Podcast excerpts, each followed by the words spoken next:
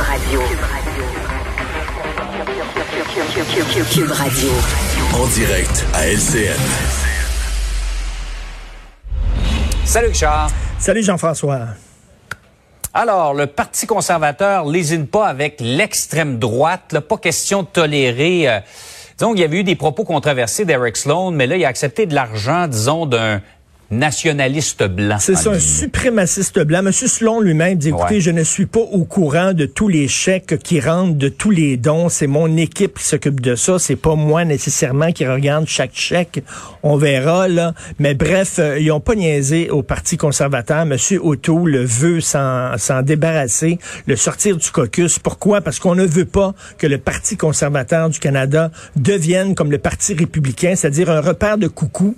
Hein, euh, euh, Donald Trump a ouvert les portes du Parti républicain au coucou et maintenant c'est très difficile de s'en débarrasser. Une fois que ces gens-là rentrent dans ton parti, investissent le parti, te permettent de gagner même certains comtés et tout ça, ils prennent énormément d'importance dans ton parti. Puis là, il est trop tard. Et là, le Parti conservateur dit, écoutez, là, parce qu'il y a déjà eu des questions, là, entre autres, on se souvient des positions anti-avortement de M. Scheer. Il y a des gens qui disent, ouais, mais ça, c'est-tu l'extrême droite religieuse dans le Parti conservateur? Conservateurs? Mhm. C'est-tu des gens qui sont pro-vie? C'est-tu des crinqués? Tout ça?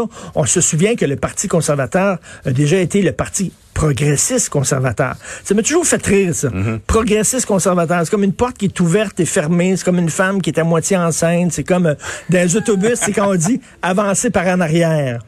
Mais ce que ça voulait dire, progressiste conservateur, c'est sur les questions sociales, on est progressiste. Sur les questions mhm. économiques, on est conservateur. Donc, je pense qu'il revient à cette, euh, cette idée-là du Parti conservateur. Il se ressent, puis il dit là, les coucous, les gens d'extrême droite, si ça vous tente de vous promener avec des cornes de bison sans tête, allez voir Maxime Bernier. Allez voir Maxime Bernier, il va vous accueillir. Il s'est fait photographier avec Alexis Cossette-Trudel. Il les aime, les coucous, Maxime Bernier. Allez là-bas, puis sacrez le camp du parti. Donc, je pense que c'est une bonne réaction de M. O'Toole qui dit non, non, non, là, je veux pas que vous associez le Parti conservateur au Parti républicain qui est gangréné par l'extrême droite. Donc, euh, bonne décision. Donc, on veut revenir davantage aux années Brian Mulroney, le positionnement du Parti conservateur. Ça. À droite au point de vue économique, mais pas euh, extrême mm. droite. Par ailleurs, euh, il y a une pub qui fait beaucoup jaser. On va regarder un extrait de cette pub du groupe Maurice.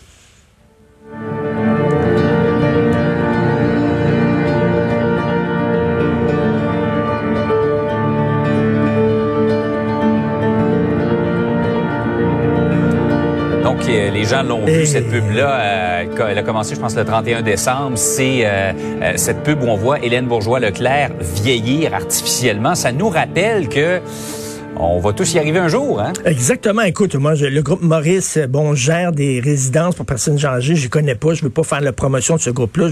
J'ai aucune mm. idée si c'est des bonnes résidences ou pas. Mais leur publicité est exceptionnelle. De prendre une fille comme Hélène Bourgeois-Leclerc, qui est jeune, qui est pétillante, qui est sexy, tout ça, et soudainement de la voir vieillir et qu'elle la voir à 90 ans, et on parle des vieux de demain, et ça nous rappelle, Jean-François, que les vieux qu'on voit, c'est pas rien des vieux ce sont des citoyens qui ont eu un passé, qui ont eu des histoires, qui sont tombés en amour, qui se sont séparés, qui ont eu des passions d'amour torrides peut-être aussi, et que c'est des gens, écoute, je parlais la semaine dernière, Jean-François, à Joël Denis. 84 ans. Mhm. Le gars des tannants puis qui me disait, ah là, qui me disait, écoute, j'ai 84 ans, puis je bande encore. C'est ce qu'il me dit en ondes. il dit après l'entrevue.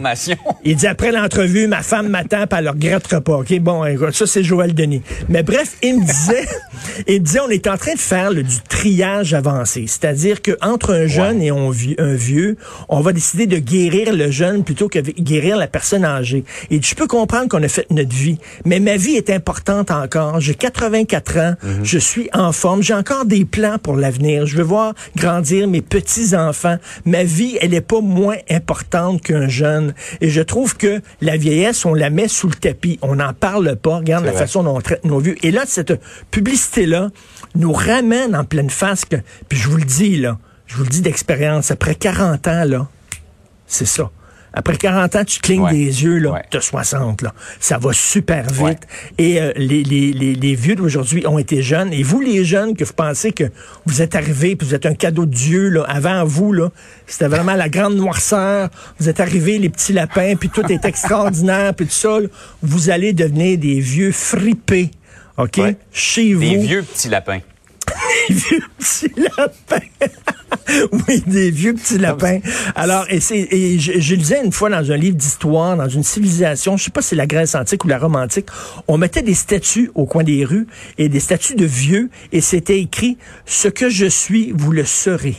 Et je trouve ça très important de nous rappeler que ces gens-là, euh, c'est nous dans pas grand temps. Et si vous voulez avoir une belle vieillesse, c'est aujourd'hui qu'il faut travailler là-dessus. C'est aujourd'hui qu'il faut travailler là-dessus parce que c'est vous qui allez être peut-être dans les CHSLD, dans les résidences pour personnes âgées plus tard. Donc, important. Et, comme on dit ça, Richard, euh, on reconnaît l'avancement d'une société à la façon dont elle traite ses aînés. Exactement, c'est ça. La façon dont elle traite ses plus vulnérables aussi, les, mhm. handicapés, les aînés, tout ça. Et bon, ben, je salue Joël Denis. On sait ce qu'il va faire cet après-midi. Richard, passe une belle journée. Salut, bonne journée tout le monde. Salut.